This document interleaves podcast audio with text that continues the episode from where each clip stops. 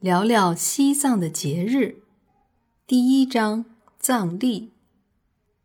说起节日，首先应该先谈谈西藏的纪年方式，因为节日大多是按照各自的纪年来算的。大家都听说过藏历，藏历就是藏族人民的传统历法，它基本上与我们的农历相同，都是以阴历。也就是月亮的运行周期为基准。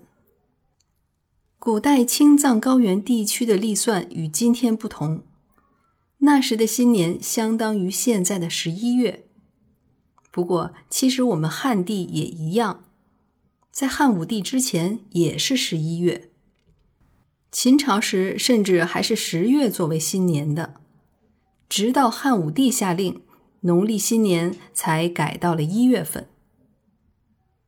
秦汉前期之所以定十月和十一月为新年，据说是为了生孩子的方便。在古代战争社会，适龄青年都要争取在同一个月份怀孕，如果怀不上，夫妻可能就要分离了。如果是在十月怀上孩子，正好在来年的八月左右生产，这个时候秋高气爽，顺产率最高。而汉武帝为了征讨匈奴，选择过完正月到二月去攻打匈奴是最好的时候。一是因为此时牧草少，匈奴人相对集中在少数的草场；二是这时候也是匈奴人集中怀孕的时候，干扰他们正常受孕或者增加流产的可能性，故而可以大大降低匈奴的人口。回过来接着讲藏历，文成公主进藏，带去了内地的历算书籍，完善了西藏地区的藏历。到宋仁宗年间，藏历已经开始向黄历，也就是阴历过渡了。到了八思巴时期，参照为蒙古制定的历法，也调整了西藏地区新年的时间，从原来的十一月调整到了一月。并固定下来，被沿袭至今。前面提过，藏历和农历都以阴历为基准，稍有些细微的差别。首先，藏历不是以月亏的朔日为初一，而是以月圆的望日固定为十五。其次，藏历设置闰年和闰月和我们的农历也不同。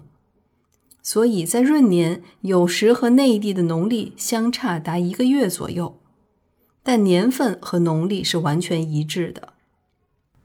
此外，为配置太阳日与太阴日的日期对应，葬礼中安排有重日和缺日。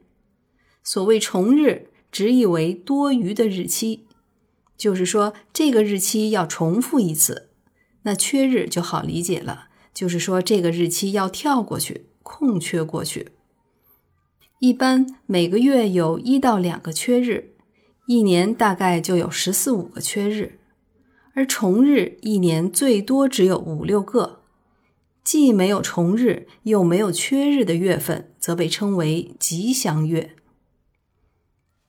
现在的藏历以月球圆缺的一个周期为一个月，大小月相间。大月三十日，小月二十九日，平年十二个月，全年三百五十四日，闰年十三个月，平均每两年半到三年加一个闰月，全年三百八十四日，用以调整月份和季节的关系。藏历重视定旺，不重视定朔，就是旺必须在每年十五。朔不一定在每年的初一，这样藏历与我们的农历有时候会相差一天。